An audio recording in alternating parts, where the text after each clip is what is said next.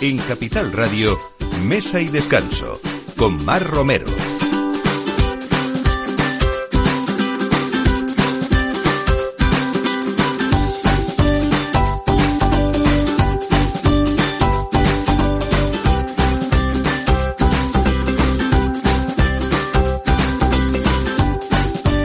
Buenos días. La cocina del sur disfruta del crisol de un conjunto de culturas que formaron y forjaron su patrimonio gastronómico. Ahí es donde reside la inspiración de La Malaje en Madrid, el restaurante de Aarón Guerrero y Manu Urbano, quien nos llevará hoy a través de su cocina por un terreno de olivares y estepa en las costumbres culinarias de sus gentes.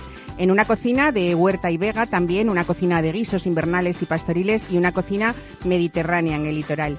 Y hoy vamos a rendir tributo también a la cocina regional de Castilla-La Mancha, en un momento en el que más que nunca cobra vital importancia el turismo local. Para ello, la red de hospederías de Castilla-La Mancha organiza sus primeras jornadas gastronómicas de otoño, que empezaron a celebrarse ayer, 23 de octubre, hasta el 1 de noviembre. Y los cinco establecimientos adscritos a la red, como el Molino de Alcuneza en Sigüenza, en Guadalajara, el Boutique Adolfo de Toledo, el Hotel Convento de Giraldo en Cuenca o la hospedería Santa Elena en San Carlos del Valle, en Ciudad Real, también el Hotel Palacio del Infante Don Juan Manuel en Belmonte, en Cuenca, van a ofrecer menús a precio cerrado en torno al recetario y a la despensa castellano-manchegos. Y nos adentramos aún más en la gastronomía de esta región. Nos vamos a quedar hoy en su ciudad imperial con uno de sus productos que tiene indicación geográfica protegida, el mazapán de Toledo. Y 130 años nada menos cumple la empresa Mazapanes Barroso sin cambiar un ápice de la fórmula del mazapán toledano auténtico. Ahora podemos disfrutar de uno de los mejores mazapanes del mundo a través de su venta online. Y con este dulce cerraremos el programa como en cualquier buena comida con un imprescindible buen café, en este caso con una empresa que ha sabido a, través de experiencia y conocimiento pasar de ser un pequeño tostadero en el centro de Lugo a una compañía internacionalizada que comercializa hoy 5.000 toneladas de café y sirven en el mundo más de 800 millones de tazas. Se sabe que el café optimiza la inteligencia y los niveles de energía y humor y es por supuesto esta la primera razón por la que nosotros también adoramos el café. Bienvenidos a Mesa y Descanso.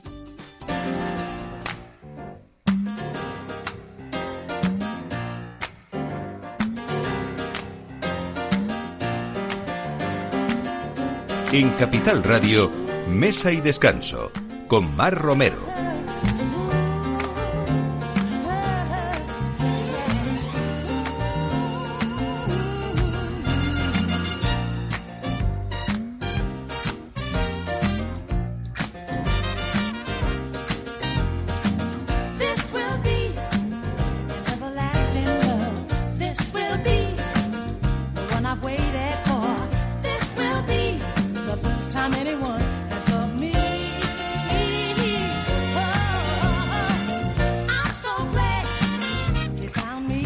Nos damos cuenta que podemos tener eh, pequeñas obras de arte en casa o simplemente en nuestra mesa, ¿no? ¿Se imaginan ustedes unas obras de arte elaboradas por maestros artesanos desde 1890?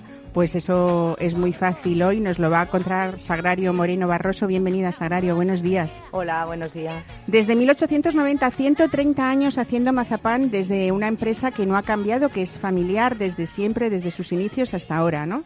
Sí, pues la verdad es que sí, porque llevamos, vamos, lleva la familia de mi marido, José Barroso, 130 años de generación en generación haciendo el mazapán con la misma tradición y calidad. Y entonces, pues bueno, eh, todo ha quedado en familia, va pasando de, de padre a hijo, nietos, de generación en generación. 130 años de auténtico y genuino mazapán, eh, ese mazapán característico de la ciudad de, Toledo. Eh, generalmente sois todos, eh, y bueno, por supuesto dentro de la, de la provincia, pequeños productores que habéis sabido defender vuestro producto. Ese genuino mazapán que decía yo tiene una, una indicación geográfica protegida porque tiene que cumplir unas condiciones que son muy sencillas, pero que a veces no es fácil o no es tan fácil como nos parece encontrarnos auténtico mazapán en una caja, ¿no? Esas joyas que decimos que son. Sí, la verdad es que sí, porque son todos la mayoría pequeños obradores que han sabido pues conservar y realmente los ingredientes del mazapán como tal es almendra y azúcar. Ya depende pues de, de la forma de hacerlo y que es el calidad, eh, la calidad suprema del mazapán. ¿La calidad suprema en realidad qué es? ¿Es el porcentaje que tiene de azúcar Exactamente. Y, de, almendra marcona, por cierto, nuestra almendra eh, nacional? Normalmente es marcona, almendra nacional, que es una almendra dulce. Luego se, hay gente que pues mete otro tipo de almendra, que no quiere decir que ni sea mejor ni peor, simplemente da más amargor o da más dulce. Y entonces, pues si es el, es el 50% de azúcar y el 50% de mazapán. Y yo creo que la diferencia de un mazapán de calidad suprema a otro varía o yo creo que fundamentalmente está en la forma de unir esa almendra y ese azúcar, en la molienda, lo que se conoce por moler. Entonces es la unión.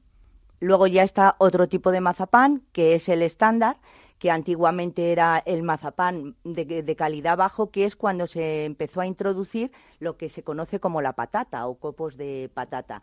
Pero lo que es calidad suprema es 50 almendra, 50 azúcar. Luego encima está ese pequeñito secreto que es que cada obrador tiene su manera pues de hacer esa, esa mezcla, ¿no? Yo creo que la base del mazapán no está, eh, eh, hombre, contamos con ingredientes de primera calidad. Nosotros, por ejemplo, utilizamos todo de nacional almendra marcona y azúcar blanquilla. Que, Entonces, es la unión de cada uno cómo une esa masa de ese compuesto de almendra y azúcar, cómo se hace, que es refinar, moler.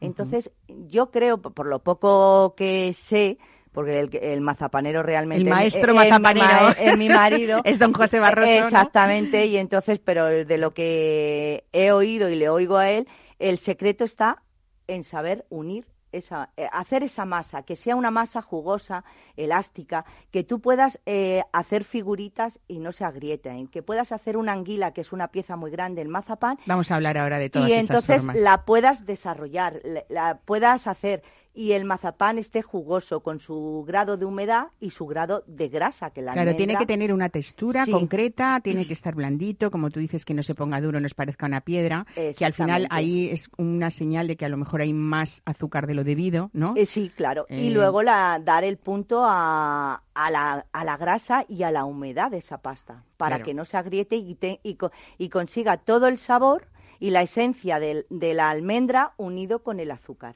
Bueno, nos esperan fechas muy especiales en las que el mazapán no puede faltar en nuestra mesa y además yo creo que es uno de los grandes protagonistas en estas fechas de Navidad, aunque vosotros eh, imagino que, que, tenéis clientes que os piden mazapán a lo largo del año, ¿no? Nosotros fabricamos todas las semanas. Es verdad que ahora eh, me imagino que es pues eso vuestra temporada fuerte, ¿no? Eh, una de las ventajas que, que, habéis incorporado con toda esa actualización, que siempre a pesar a pesar no eh, a favor de esos 130 años, lo que habéis incorporado ha sido pues pues una tecnología hablando sobre todo de comunicación en vuestra página web uno puede saber todos esos productos que tenéis, algunos exclusivos vuestros, ahora vamos a hablar también, pero habéis incorporado esa venta online que también estamos viviendo unos momentos que es facilitar un poco a las personas, bueno, pues el que podamos comprar desde casa. Lo han hecho eh, muchas bodegas, lo han hecho distribuidoras y lo han hecho otros productos gastronómicos y pensabais que era el momento idóneo también, pues para que nosotros podamos comprar mazapanes Barroso de esta forma, ¿no? Pues sí, porque, a ver, nosotros realmente como tienda física de cara al público como pastelería o confitería, lo que se suele conocer, no tenemos.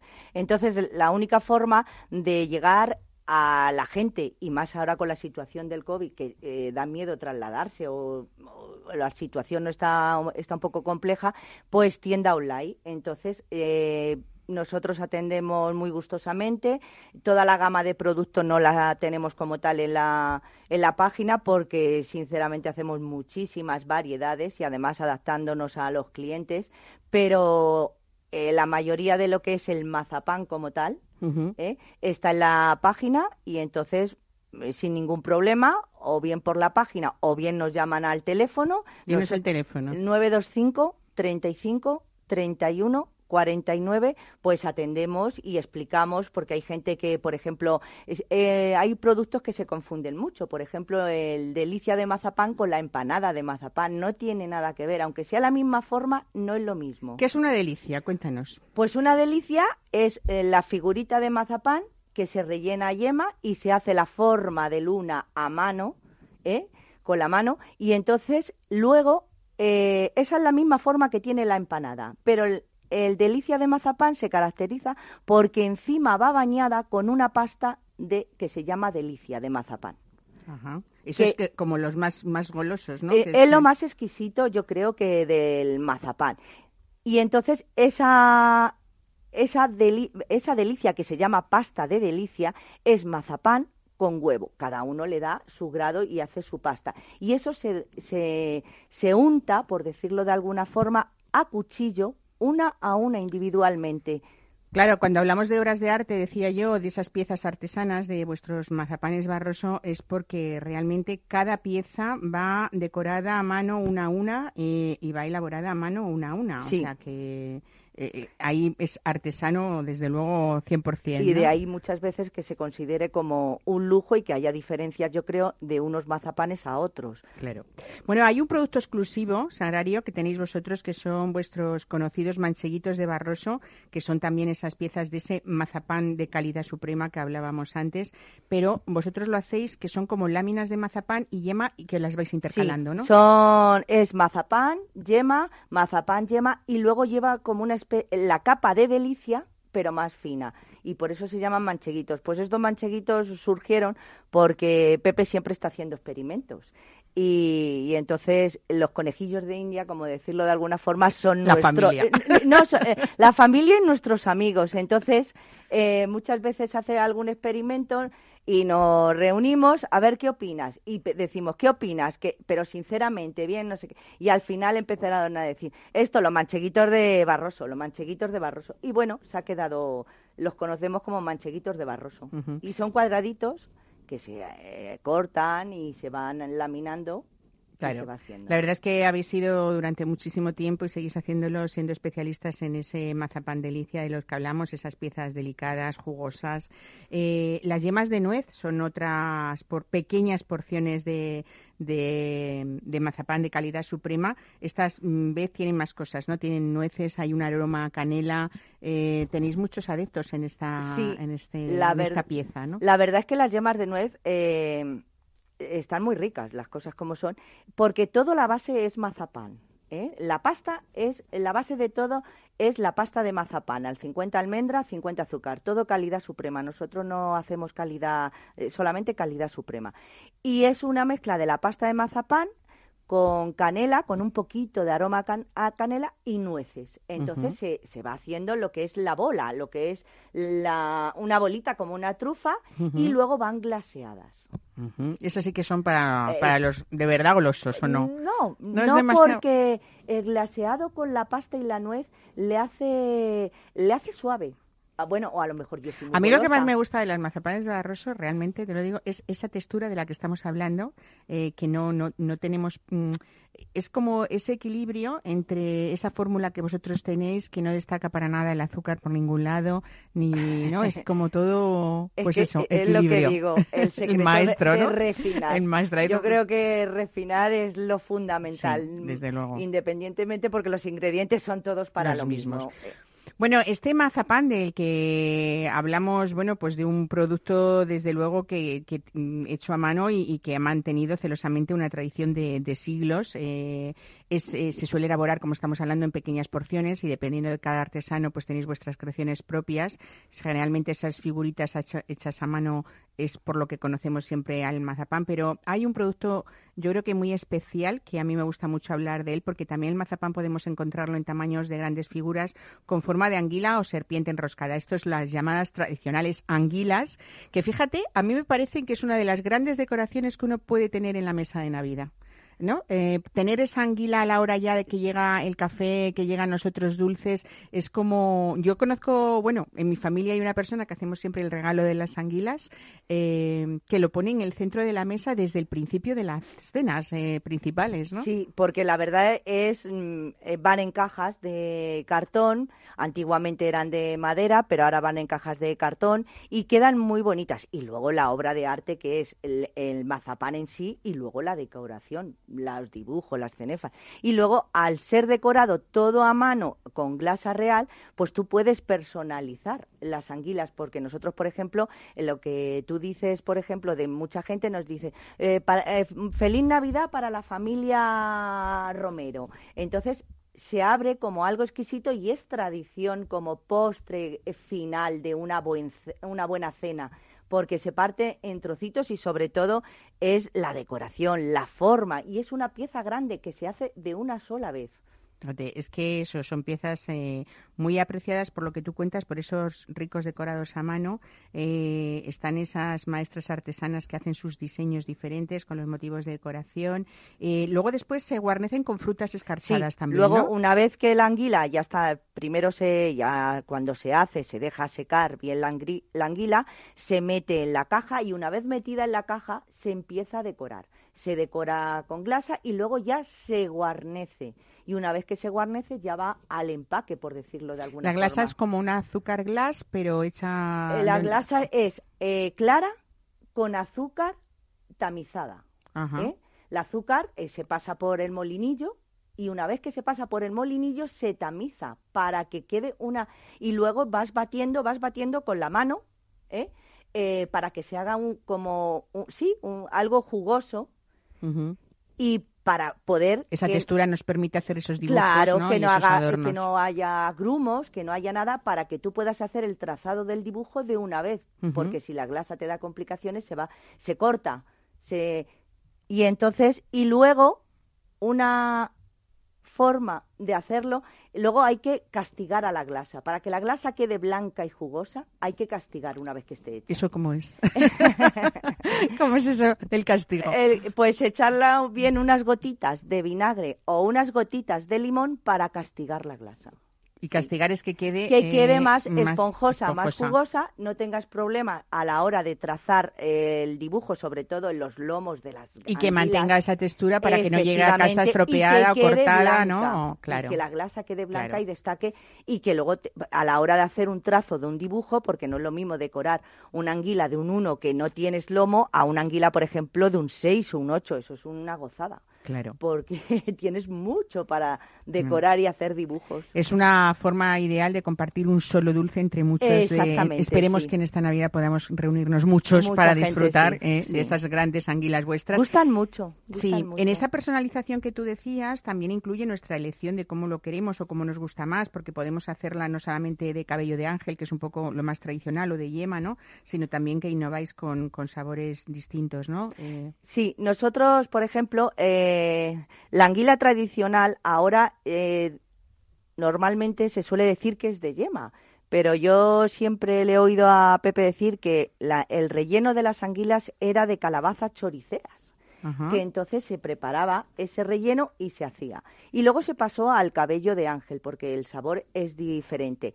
Y ahora se ha modernizado mucho yema. Nosotros, por ejemplo, hacemos con cabello con un aroma a fruta para que tenga un aromillo con manzana y luego las estamos, el año pasado estuvimos innovando con anguilas rellenas de chocolate que están bueno, buenísimas. Bueno, bueno. A ver, dime otra vez la web, por favor, Sacario, ¿eh? y el teléfono que pues vamos a escribir ahora mismo y ver lo que tenéis ahí porque, bueno, pues queremos esas piezas artesanas pues la mesa. El teléfono es 925 35 31 49 y la web es www.mazapanesbarroso.com. Bueno, pues eh, ya saben, eh, 130 años que acaba de cumplir esta empresa dedicada a la fabricación artesanal del auténtico y genuino mazapán, que no nos podemos perder en estas próximas fiestas. Muchísimas gracias. ¿eh? Gracias a vosotros. Por traernos estas cosas tan ricas a la mesa de, a la mesa de mesa y descanso en Capital Radio. Muchas gracias.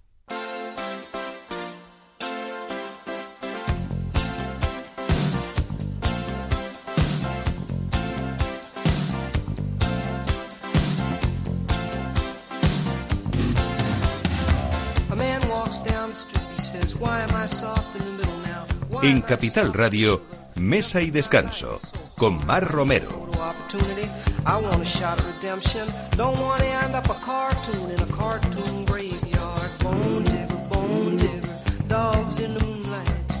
Far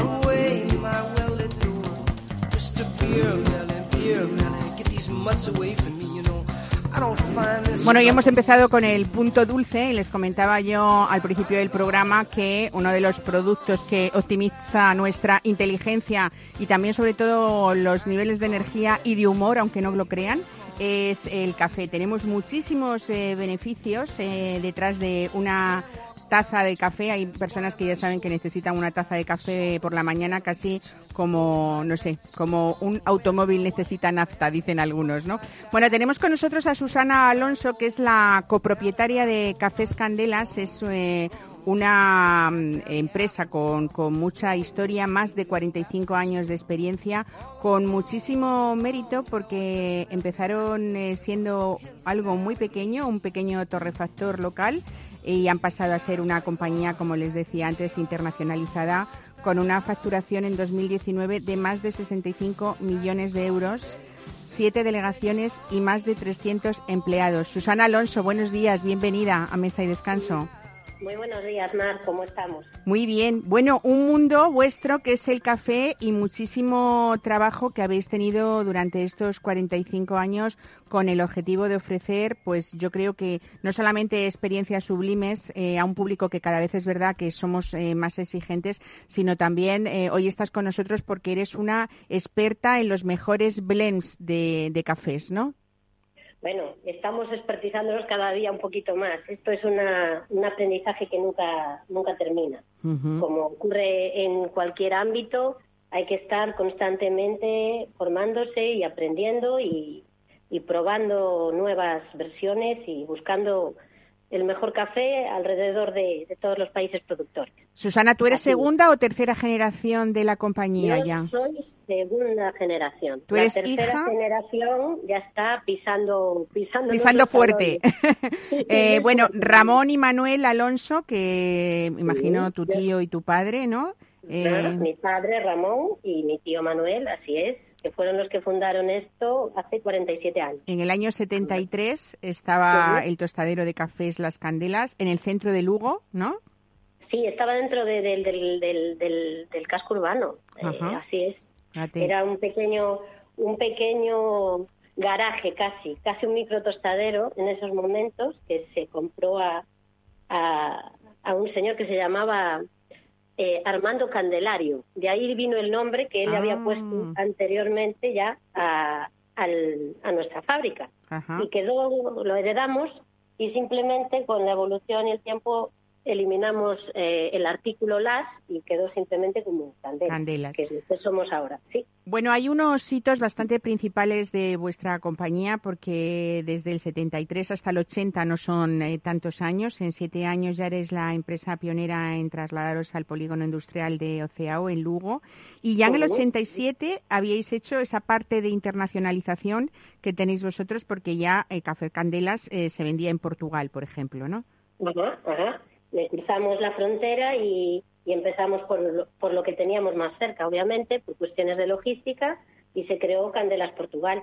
y, ahí ya ves, ya 20, 30 y tantos años que estamos ahí. Eh, fue donde empezamos y poco a poco lo fuimos llevando a, bueno, a toda la península, eh, las islas, y eh, Andorra, Francia, Holanda, Bélgica, bueno, un poco expandiendo y hace no mucho, en el año 2016-2017 nos lanzamos a cruzar el charco y pusimos una delegación en Nueva York. Bueno, o sea, Café Candelas en Nueva York. Fíjate que a veces eh, vemos anuncios, pues bueno, pues de ciertas marcas internacionales y no nos damos cuenta que esos eh, pequeños, entre comillas, emprendedores que somos los españoles a veces de, empresas familiares de las que aquí nos gusta mucho hablar en este programa, pues a veces eh, no se sabe que, que, que, sois pioneros en muchas cosas. Por ejemplo, Candelas fue pionera en el lanzamiento de cápsulas domésticas y profesionales. Hoy que todo el mundo tira cápsulas y que siempre nos acordamos de esas firmas, eh, bueno, pues muy, muy mediáticas, por decirlo de alguna manera. Vosotros fuisteis pioneros en este tema, ¿no? Sí, y, además eh, así continuamos en esa senda y nuestro último lanzamiento ha sido este año también de las cápsulas compostables, eh, velando también por ser una empresa sostenible y respetuosa con el medio ambiente y, y, que además de ofrecer un contenido exquisito en el interior de la cápsula, ese, ese continente respete al máximo el medio ambiente, que también es algo importante cuando nuestra, nuestro medio de vida es un producto de, que procede de la agricultura. Claro, cada vez hablamos más de sostenibilidad, cada vez hablamos más eh, de, estos temas, pero mm, es verdad que hay que practicarlo. Debe, claro. debe de practicarse, yo creo que es fundamental hoy por hoy, no se puede perder de vista el mantener esa sostenibilidad y ese compromiso corporativo y social de todas las empresas. En 2012 vuestra empresa eh, obtuvo el sello precisamente, los sellos ecológico y de comercio justo también, que en el mundo del café eh, es otro mundo, ¿no? Por decirlo de alguna manera. Sí, sí, sí, sí, sí, pero es que eh, se está potenciando mucho porque uh, imagínense que mm, además de, de grandes productores hay un montón de pequeños coficultores que eh, necesitan ese apoyo y, ese enseñarles ese saber hacer para que su producto eh, genere riqueza y, además de, generar trabajo, genere cultura y genere pues una, una serie de bienestar en esas poblaciones y en esos países que, como suele ocurrir en, en otros campos de, de, las producciones agrícolas, pues son países con un desarrollo más bien bajo. Así que hay que pensar en que nos beneficiemos todos de, esa producción y de esta y de esta desde esta de la empresa del café. Eso es. Habéis pensado en eso y también habéis pensado desde el principio de vuestra historia en los clientes porque desde 2002 teníais ya un departamento creado específicamente para formar a vuestros clientes, ¿no? Sí, Sí, sí, sí. Porque vosotros podéis hacer un café maravilloso, que esto hay que aclararlo muchas veces, pero hay quien puede o es muy fácil maltratarlo sin querer y que no sea el café ideal, pues después de una comida que siempre comentamos, eh, bueno, pues que es algo muy importante, aunque no nos lo parezca, podemos haber tenido una comida maravillosa en una mesa con amigos o con familia y arruinarnos esa comida a una simple taza de café mal, mal, mal puesto, ¿no? Porque el café es el último sabor que te llevas de un magnífico banquete, normalmente, a no ser que lo continúes con otras cosas, pero así es. Y por supuesto que em, la materia prima es fundamental, pero eh, el mantenimiento de la maquinaria, el, grado de molienda y, por supuestísimo, la mano del que hace ese café son fundamentales. Es un conjunto de factores que tienen un peso casi por igual en la consecución de la taza perfecta. Claro. Es así. Vosotros tostáis eh, diariamente pues esos buenísimos granos para garantizar esa frescura, lográis que cada taza tenga todos esos aromas y los matices del café. ¿Habría, Susana, unos pequeños consejos para saber qué es lo que realmente no tenemos que hacer que con el café o nunca deberíamos hacer? Pequeños consejos. Sí. Eh, eh, yo recomendaría a todo el mundo que intentase tomar el café recién molido, porque las cualidades organolépticas de ese café, una vez molido y una vez abierto sobre todo, eh, pues van bajando. Eh, y una vez que se abra una, una lata, un paquete de café molido, yo recomiendo que en menos de siete días, por favor, lo consuman. eh, y, y bueno, la idea de guardarlo en la nevera ya es para discutirlo. Pues mira, es una pregunta que justo te iba a hacer ahora mismo, porque es verdad que hay muchas personas que tienen la costumbre de guardarlo en la nevera porque entienden que es una forma de conservar esa frescura después de haber ido en la tienda por él, si se lo han eh, molido en la tienda y tal, y va a tardar en tomarlo. Por supuesto, yo creo que también hay una serie, bueno, pues eh, de recipientes eh, que cuanto más herméticos sean, muchísimo mejor para conservar nuestro café en casa, ¿no? efectivamente. Una vez que está abierto, si lo vas a guardar en la nevera y va a estar mal cerrado, pues lo único que vas a conseguir, el café absorbe, absorbe esporoso y, va a penetrar olores procedentes de otros alimentos en él, eh, van a penetrar y entonces tampoco interesa. Yo creo que es del todo innecesario, si está bien cerrado, el frío en realidad no afecta en absoluto. Eh, y si, si se le da movimiento, el tiempo que te va a durar no, no compensa, no compensa, sinceramente. Eh, lo mejor es tenerlo bien cerradito, si está molido y si no, y bueno, y si no está molido también, por supuesto, pero lo ideal sería molerlo para cada taza, para cada cafetera que se prepare, dependiendo del tipo de extracción que se haga de ese café. Bueno, contáis para esto que nos estás eh, comentando con un equipo de nueve baristas que vosotros realizáis programas de formación para consumidores, para clientes y sobre todo pues degustaciones en cualquier local. Es muy importante lo que hacéis que es promover esa, esa cultura del café. Eh, Susana, ¿han cambiado las modas? Eh, no sé, eh, con esas diferentes blends, esas diferentes mezclas. Sí, han cambiado mucho, sí han cambiado mucho. yo recuerdo de pequeña la cantidad de café que hacíamos torrefacto Claro, yo, yo, crecí entre sacos de café y veía cómo, cómo, iba evolucionando todo. Eh, sí que ha cambiado mucho. Cada vez se consume más café de tueste natural. El torrefacto es algo que ha decaído tremendamente. Afortunadamente, ¿no? ¿O no? Sí, para mí sí. Para mí sí. No, no, no, yo, de cada uno puede Cuéntanos, a ver, es una cosa muy básica, pero es verdad que a veces hay que recordarlo. Eh, es bueno que sepamos eh, mm, qué es un café torrefacto. Eh, ¿Qué tiene aparte de café? Azúcar, azúcar, quemado, básicamente. Que es lo que nos da ese color oscuro que algunos creemos que es, o que algunos puedan creer que es la calidad de ese café, cuando decíamos aquellos dichos antiguos del café negro y espeso, ¿no? no, no, no, no, el café tiene que tener una acidez y un equilibrio en la boca, rellenarte sobre todo la parte delante de la boca. Ese amargor que muchos creen que es bueno no debe de ser más que algo sutil en función de lo que quieras conseguir pero ese café torrefacto simplemente es a media tueste, se añade azúcar que se quema y se pega alrededor de los granos. Ya. Eh, es la única diferencia que, hay. Eh, sin embargo, lo que cada vez se consume más es el tueste natural. Es que además realmente lo que lo que es el buen café es una infusión, podemos decirlo así, ¿no? Eh, es una especie de Es una infusión, exacto, es que es lo que es. El café es una infusión. Lo podemos infusionar o lo podemos percolar, se puede hacer con una máquina expreso. bueno, hay, ahora hay cada vez una moda más amplia. Hay muchos coffee lovers, digámoslo así, y mucho eh, home barista. Eh, cada vez hay más cultura del café, afortunadamente. Eso para nosotros es fantástico. Y se busca orígenes, tipos de tueste, eh, en función de lo que tú quieras mm, eh, potenciar en ese café, pues dependiendo de su origen, incluso de las fincas de donde, donde crecen. Eh, eh, el, café eh, hoy por hoy cada vez se consume de más calidad, afortunadamente. España aún está muy por debajo de las medias de los grandes consumidores, pero yo considero que acabaremos llevando. Estamos en el camino, ¿no? que es lo importante. Ya nos falta menos, hemos mejorado mucho, la verdad es que sí. Bueno, vosotros que cada año comercializáis eh, 5.000 toneladas de café y servís en el mundo nada menos que más de 800 millones de tazas de café candelas, eh, creo que, que, bueno, eh, eh el objetivo, la visión vuestra, supongo que es ser un poco una gran marca de referencia en España, ¿no?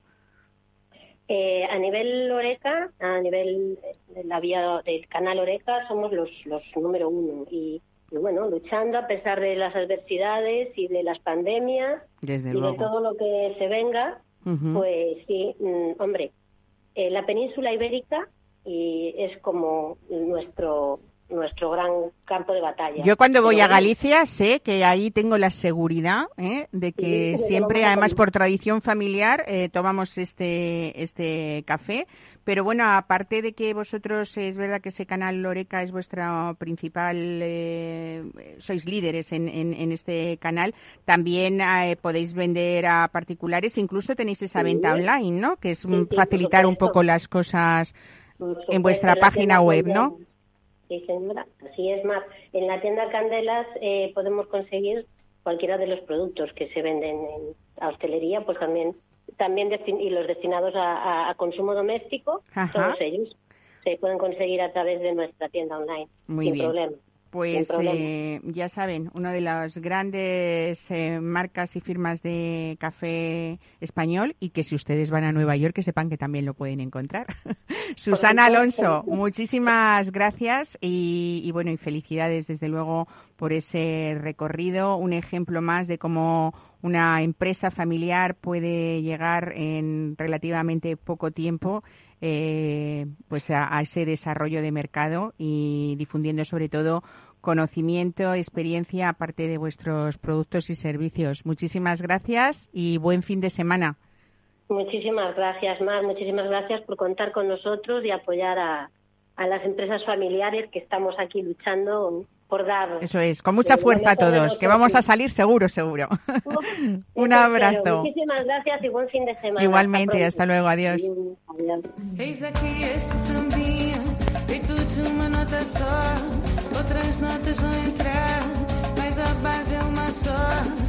En Capital Radio, Mesa y Descanso, con Mar Romero.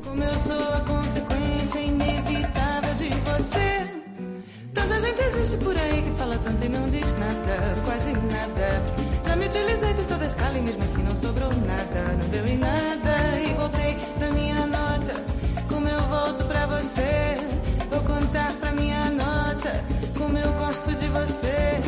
E quem quer todas as notas é fá, sol, lá, dó. Fica sempre sem nenhuma, fique numa nota só.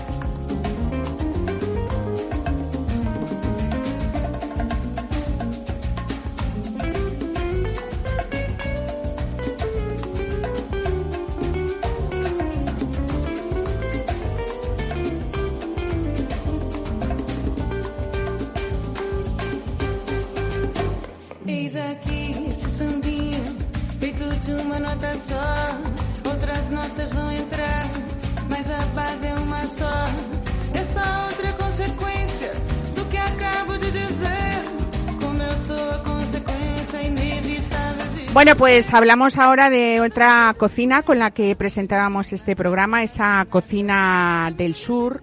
Y me gusta mucho hablar de esta cocina del sur completa porque cuando nos vamos al sur mm, todos tenemos un poco en mente esa cocina mediterránea del, del, litoral, pero también hay una cocina del sur de Huerta, de Vega, de guisos invernales, de guisos pastoriles. Eh, toda esa tradición nos la trae hoy Manu Urbano con esa inspiración que él pone en su restaurante de La Malaje en Madrid. Buenos días, Manu, bienvenido. Buenos días, muchísimas gracias. Bueno, estamos además, eh, ya sé que hace, mm, abriste, eres muy valiente, lo tengo que decir, porque Manu Urbano eh, se decide trasladar de de, su restaurante primero que llevabas ya cuántos años, cuatro años, y después de cuatro años decide cambiarse pues a un lugar muy emblemático en Madrid, que es en la Plaza de la Paja, y justo llega esta pandemia.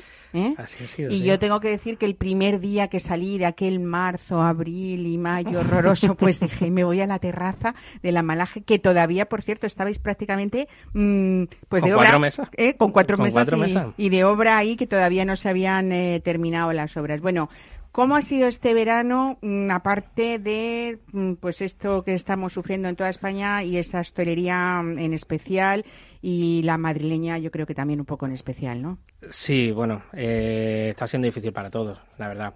Sí que es cierto que nosotros hemos sido un afortunados porque habernos encontrado justo con el cambio, cerrando el anterior local en febrero, y eh, con las obras ya bastante adelantadas, pero bueno, que se retrasaron por todo el tema del COVID lo que nosotros sí es cierto que como siempre hemos estado muy enfocados al cliente de Madrid, no, no hemos notado mucho que no haya tanto turista, el, el local nuevo está muy cerca del anterior y además le añadíamos terraza, que tenemos una terraza grande, entonces hemos notado quizá un pelín menos la situación dentro de que evidentemente pues no ha sido la mejor para nadie, pero con el cambio, con la terraza grande y demás, lo hemos notado un poquito menos. Con esa terraza has conseguido incluso hasta que haya que reservar, ¿no? Y hablando de noches también, porque todo el mundo quería... La verdad es que la Plaza de la Paja es un lugar, no sé si estás de acuerdo, en que uno cuando va y se sienta es como si se hubiera trasladado y no estuviera en Madrid. Estamos como en una plaza de un pueblo. No, no, lo digo en serio. es, que yo creo que es como hay un reducto que es muy tranquila y que nos por, incluso por el urbanismo que tiene, por, por ese tipo de, edificaciones y de todo, es como si uno no estuviera en la ciudad, ¿no? Y yo creo que es, que es muy acogedora. Tanto como este restaurante, que una vez más eh, con, con Aarón Guerrero habéis hecho algo muy bonito eh, y además con muchos espacios tiene la nueva Malaje ahora, ¿no? Qué malaje sois, qué bonita esa palabra, ¿no? Porque es una palabra que aunque parezca con un significado eh, un poco inicialmente, inicialmente negativo. Claro. Cuando alguien dice que malaje lo dice con mucho cariño, ¿no? Pero Viene eso de lo sabéis hacer los andaluces. Claro, viene claro. de tener mal fario. El tener malaje es tener mal fario. Viene de- del- el- realmente viene de tener mal ángel.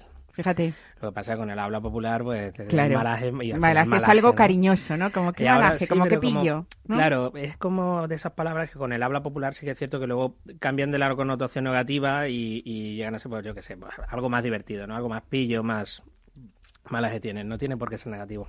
Bueno, hay dos plantas, o dos primeras plantas, eh, en las que habéis centrado una carta muy tabernera o tabernaria, Sí, ¿no? lo que hemos hecho ha sido eh, unir las dos cartas que teníamos en el anterior local para hacerlo más fresco y más dinámico. Tenemos planta y entre planta. Y luego tenemos la primera planta donde están las tres mesas que son solo gastronómicos o para reservado.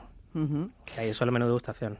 Bueno, muchos eh, aires malagueños también en esta, en esta nueva malaje, porque es un poco tu... Sí, bueno, sí que es cierto que eh, conforme van cambiando las temperaturas, como nosotros cambiamos la carta muy a menudo, pero cuando van más los calores y demás, ya nos enfocamos más a los platos de las costas, tanto malagueña como gaditana, ¿no? Vamos más a esos platos más frescos. Y luego, conforme vamos entrando con el frío, ya nos centramos más en todas las zonas de Los guisitos, ¿no? Claro. Bueno, ¿ahora qué nos viene para la malaje en esta nueva etapa? viene. Vamos a poner un arroz de perol de becada. Eh, seguimos con nuestros guisos. Vamos a hacer unos, unos ravioli de, de liebre con oloroso. Que ya nos vamos a la caza, que es la temporada que me encanta. Bueno. Vamos a seguir haciendo el estofado con jabalí, que hacemos todos los años, que sé que le gusta mucho a la gente, la jarrete de jabalí de Higinio. Y las setas, a ver qué, qué A ver si nos llueve, nos ¿no? tienen, sí, a ver si con estas lluvias vamos a ver cuánto aguantan. Oye, hablando de esa caza que nos espera a partir de ahora, es verdad que cada especie también, Manu, tiene su tiempo y hay que tener un conocimiento en cocina de ello. Por ejemplo, la becada requiere mucho frío, ¿no? O sea, cuando ya sea Sí, diciembre, enero... Realmente, realmente al final, a ver, nosotros eh, sí que es cierto que como en España, que los cocineros tenemos que saber absolutamente de todo, desde los entrantes hasta los postres, hasta de vinos ya, que somos los que somos aficionados al vino también, de las temporadas de caza, las temporadas de todo, ¿no? Afortunadamente tenemos unos proveedores que son magníficos y que ellos mismos nos van marcando el, el tiempo, ¿no? Por ejemplo, oye, este año hay que esperar un poquito más, que todavía no está, pasa mucho, por ejemplo, ahora también con la trufa, que empieza la de otoño, no la de invierno, pero ellos mismos te van ayudando y te van marcando con lo que con lo que vamos teniendo. Bueno, es verdad que siempre hablamos de ese conocimiento tuyo de la tradición. Eh, yo que soy una persona muy de cuchara y de guisos, esta temporada la malaje puede ser un buen punto de, de citarnos si, podemos, si nos dejan. con, con- con los amigos. Bueno, de momento eh, parece ser que no vamos a podernos mover mucho desde las 12 hasta las 6, pero bueno, hasta las 12 ya podremos tener alguna... Sí, parece ser cena, que vamos ¿no? a poder, sí, que la gente al final puede venir y, y sentarse a cenar. Bueno, en realidad Claro. estamos viviendo cómo nuestra experiencia de vida va a ser el no pensar en el futuro demasiado próximo, solamente como a ver qué va pasando en esta como semana. Simeone, ¿no? ¿no? Partido a partido. Exactamente, partido a partido. Bueno, eh, en esa mm, cocina que tú has decidido que sea una cocina, bueno, eh, continuada, ¿no? Porque comenzáis desde bien temprano con desayunos, ¿seguís haciéndolo así Abrimos desde no? las 10. Sí, sí, sí. ya está. Bueno, de hecho, eh, yo ya hoy he hecho los desayunos. Abrimos desde las 10 de sin de cocina ininterrumpida, desde las 10 de la mañana hasta, hasta la noche, hasta Ajá. la hora que nos dejen. O nos dejan y, y todos los días de la semana. Fíjate que estos desayunos, eh, que parece que uno dice señoras, pero yo creo que hay que centrarnos un poquito y darle su tiempo a los desayunos de la malaje, porque mm, se cuida hasta el pan, por ejemplo, pues esa tostada que tenéis del Obrador San Francisco o del Grupo Baguette, que son unos panes estupendos y maravillosos, ¿no? Mm. Y ahí le pones incluso pues bases de mantequilla, de diferentes mantequillas, de cabra, de oveja. Mantequilla de cabra, mantequilla de oveja, mantequilla de vaca. Ahumáis vosotros a veces las Las hacemos, las ¿no? Y las ahumamos también. Bueno, por supuesto, ese aceite de oliva virgen extra no va a faltar en va faltar. malaje, ¿no? Ahora tenemos para los desayunos arbequina, arbosana y coroneiki. Bueno, y también eh, mucho de ibéricos, no solamente de jamón, sino hasta chicharrones tenemos, ¿no? Chicharrón Para ibérico, la carne mechada de lomo ibérico de bellota, eh, las mantecas son ibéricas, manteca colorada, manteca normal. Y luego tú pasas de esa tradición, hablando de la manteca colorada, que me encanta, a hacernos tú muy sibaritas unos huevos benedictine, por ejemplo, ¿no? Sí, pues, bueno, también son muy tradicionales, ¿por qué no? Ahora no? sí, Desde ¿no? Porque no- nosotros ahí Es un le clásico. damos, claro, a ver, le damos nuestro nuestro toque, ¿no? En vez de hacerlo con bacon, pues lo hacemos con chicharrón. De Cádiz, por ejemplo, la holandesa que lleva, en vez de aligerarla o el ácido que lleva, en vez de meterle eh, limón o vinagre, le metemos palo cortado al final siempre tiene mm, nuestro, nuestro toque. Yo hoy he desayunado con mazapanes Barroso. Me decías tú que no tomabas mazapanes desde que trabajaste con Adolfo en Toledo, ¿no? Fíjate, el maestro y cómo esa gastronomía castellano-manchega ha influido de alguna manera en tu cocina o sí, no? Sí, sí, Bueno, de hecho, mmm, la caza en sí, sobre todo la caza mayor, con quien más la trabajé fue con Adolfo, es con quien más aprendí sobre caza mayor. Bueno, pues fíjate, yo voy a hacer que te traslades si tienes tiempo. Desde ayer que empezaron unas jornadas gastronómicas en Castilla-La Mancha, vamos a hablarlo ahora hasta el día 1 de noviembre. La Red de Hospederías de Castilla-La Mancha es una iniciativa de colaboración público-privada que tiene como objetivo potenciar ese turismo de calidad en, esta región y reivindicar esa riqueza no solamente paisajística, monumental, histórica que tiene, sino también eh, culinaria a través de unos alojamientos eh, muy singulares. Vamos a hablar con Fernando Honrado, que es el gestor de promoción y producto de la Fundación Impulsa Castilla-La Mancha. Fernando. Hola. Hola, buenos días. bueno, estáis desde la red de hospederías de Castilla-La Mancha organizando las primeras jornadas gastronómicas de otoño para promover esta hostelería y el turismo en la región, ¿no? Sí, eso es, para. Eh, efectivamente, eh, es una, bueno, la red de hospederías lo has explicado muy bien. Es una iniciativa en la que estamos poniendo mucho, mucho cariño, mucho interés, porque, bueno, pues eh, ahora mismo contamos con cinco establecimientos que son todos ellos de titularidad privada, que, todos ellos ya estaban en funcionamiento, pero se han acogido a, la iniciativa con mucha ilusión. Y bueno, estamos, fue una red que pusimos en marcha el año pasado, 2019, y, bueno, hemos empezado también desde, la parte gastronómica, por así decirlo, con estas, con estas jornadas en las que bueno deseamos compartir todo lo bueno que tiene nuestra, nuestra región en, en sus mesas. Claro, porque dentro de esa filosofía que vosotros tenéis, esta cocina tiene un papel pues importante, fundamental, eh, sobre todo porque reivindica también el producto de cercanía, ¿no? Y, un poco, pues una de las grandes cosas que no solamente impulsa vuestra economía local, sino que es importante que el visitante conozca y, sepa, ¿no?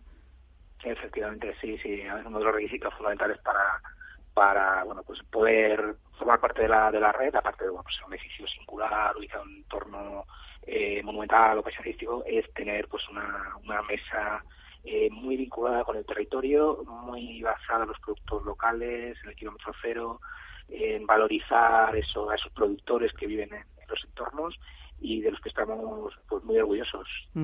bueno, estas jornadas de otoño son las primeras, supongo que habrá más durante las distintas épocas del año, ¿no?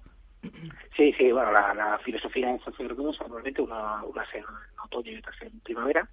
Eh, teníamos previstas haberla lanzado la primera pasada a final de, marzo de, este año, pero desgraciadamente por las circunstancias no pudimos hacerlo y bueno, pues arrancamos en, esta versión de otoño eh, pues de una forma, pues como he dicho, con mucha ilusión y la idea es eso, tener jornadas de primavera y jornadas de otoño. Bueno, no van a faltar entonces en este otoño la caza, la perdiz, eh, la torcaz, la codorniz. Hablábamos con Manu Urbano de todos esos productos cinegéticos, el ciervo, el jabalí.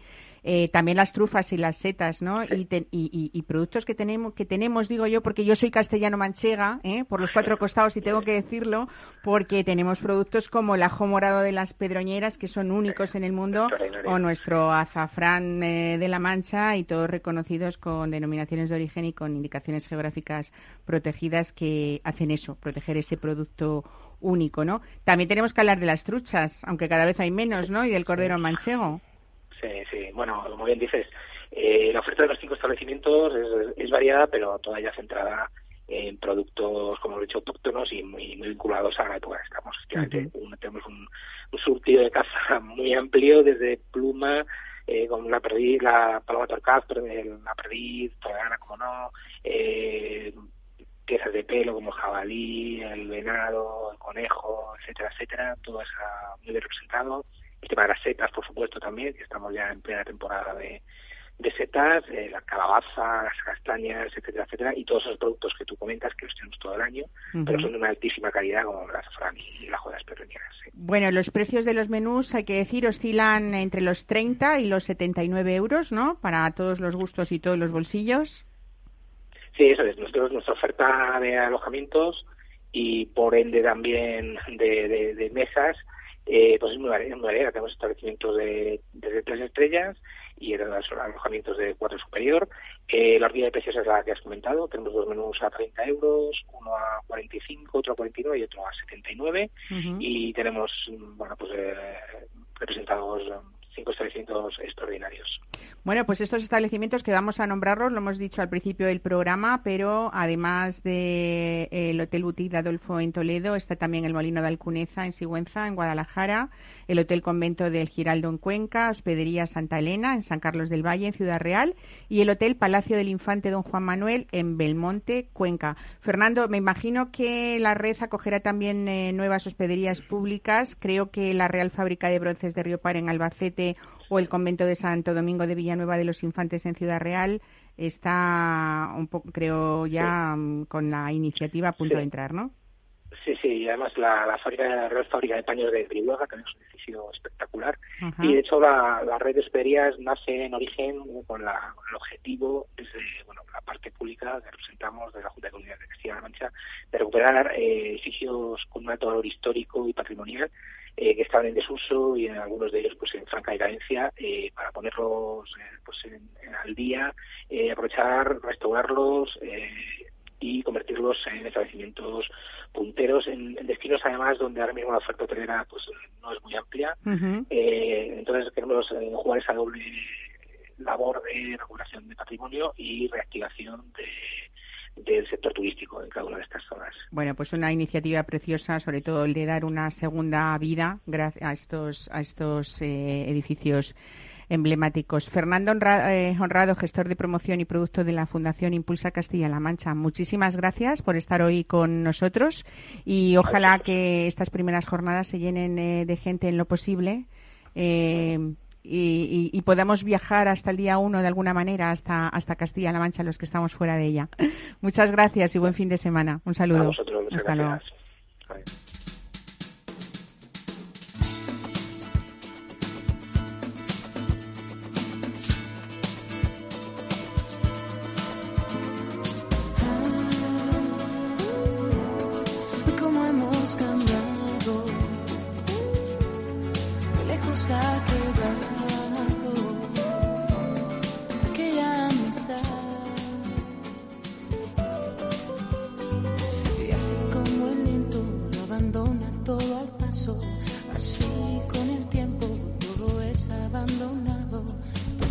Que se da, todo aquello que se da, alguien nos cuidará.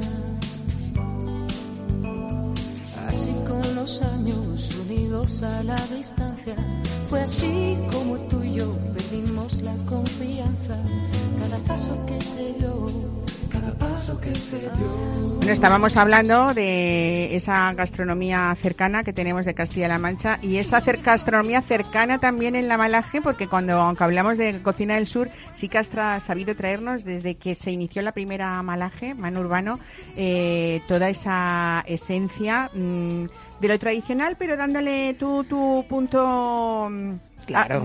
A, a, a ver, ver porque final, parece así muy sencillo, pero no lo es. ¿eh? Bueno, realmente es adaptar un poco eh, la cocina tradicional de, de, dentro y de interior. Hay que tener en cuenta que en la zona de interior siempre se ha trabajado el campo, sobre todo, ¿no? Uh -huh. Entonces casi todos los guisos, los potajes, casi todos los platos tradicionales, incluso los dulces, son con mucha carga energética. Hoy en día no vivimos así. Claro. Hoy en día no vivimos así, ¿no? Ahora, por ejemplo, hay que aligerar si grasas. Eh, claro, si hoy te, un, ahora que en Madrid, que ya empieza la temporada de los cocidos, qué rico, mm. te vas y te comes un cocido completo y ya no comes en todo el día. Claro. Entonces, nosotros lo que hicimos desde el principio para empezar fue intentar dar a conocer la cocina y la gastronomía andaluza que no se conoce aún o que menos se conoce, huyendo un poquito de los tópicos, del pescadito frito y de, de todo lo demás, los gazpachos, que sí que es cierto que lo hacemos también, pero intentamos dar a conocer un poco más la, la, gastronomía de interior y la gastronomía que no, que no es tan conocida. Pero claro, poniéndolo, actualizándolo un poco a lo que comemos hoy en día y al ritmo de vida que tenemos hoy en día. Claro. Oye, ¿hay productos que te son difíciles de conseguir aquí? No sé, imagino pues algún tipo de verdura más de la zona o Fíjate algunos que, pescados. Eh, sí, algunos pescados, pero es que en Madrid realmente... Hay de todo, ¿no? Hay de todo.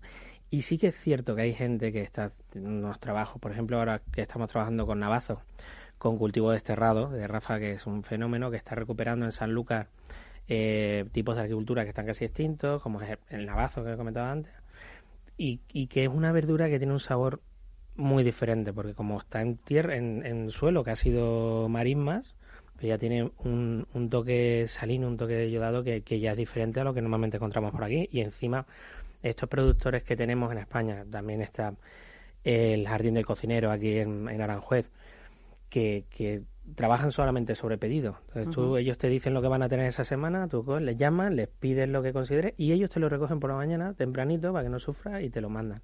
Entonces tienes un producto recién salido de la tierra en menos de, de 10 horas.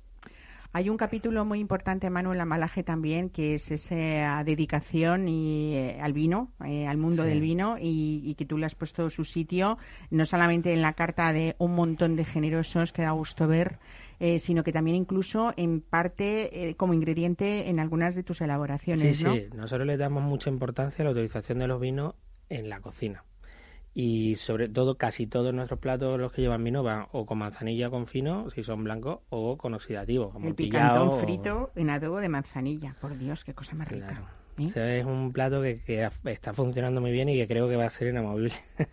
Son de esos platos que se quedan, que a mí nunca me gusta. Cuando tengo un plato que se vende mucho, directamente lo quito de la carta en cuanto puedo para ¿Sí? que no... te gusta que la gente sea no me como gusta... que se haga fiel a uno de no, tus pero platos? sí que es cierto que ya después de cuatro años y medio abierto, casi cinco, hay platos que no puedo mover. O sea, los chipirones fritos, es que, que, y que no hay, me quien, gusta. hay quien nos diría lo contrario porque hay a gente que, que, le, que le cuesta conseguir que un plato de su que, que su restaurante sea un poco eh, que alguno de, sus, de los platos de su restaurante sea el tirón, ¿no? Decir, oye, vamos a tomar tal cosa a casa de fulano, ¿no? O sea, no es tan fácil ya, conseguir pero eso. intento evitar eso porque nosotros también nos, nos divertimos trabajando. Ya, claro. Y es que si no, si tenemos siempre la misma carta... Sota, caballo rey aburrido, no es el mundo de Manu Urbano, ¿no? Me aburro, me aburro.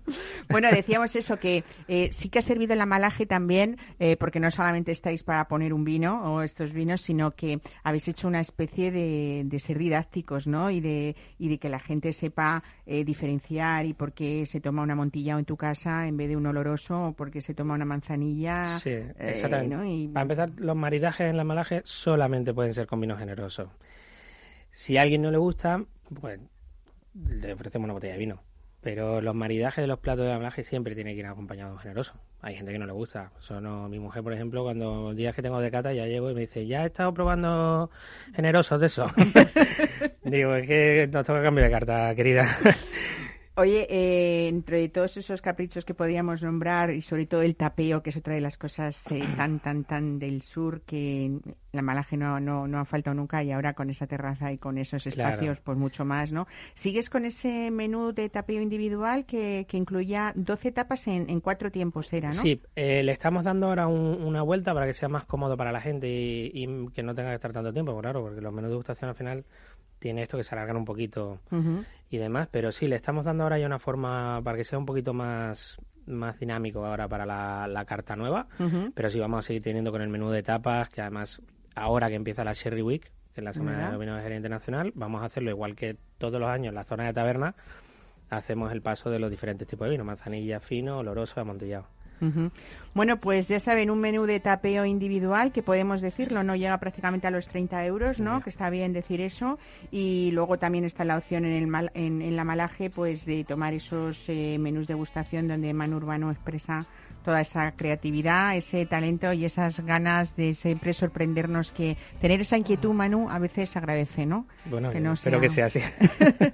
Bueno, pues muchísimas gracias. ¿eh? Ya Gracias saben ustedes, tenemos eh, dentro de poco unas fiestas. Esperemos que haya un momento del día en que podamos pasear y este lugar de Madrid tan bonito, tan castizo, tan nuestro, es un punto de encuentro maravilloso el que podamos hacerlo en la Malaje con la cocina de Manu. Muchísimas gracias por estar hoy con nosotros. Muchísimas ¿Eh? gracias a vosotros y gracias también a todos los madrileños que nos están echando un cable muy fuerte. Claro que sí, hay que apostar gastronomía. por esa hostelería que va a ir hacia adelante. Sagrario, eh, Sagrario Moreno Barroso, gracias por traernos hoy estos mazapanes tradicionales, estas joyas que decíamos, estas piezas únicas hechas a mano que cualquiera puede tener hoy en vuestra página web o vosotros y, y cualquiera en casa con esa venta online accediendo a ella. Muchas gracias a ustedes, a este equipo, a Rubén Gutiérrez en la realización, Ana de Toro en la producción y a ustedes que nos escuchan cada sábado. Buen fin de semana.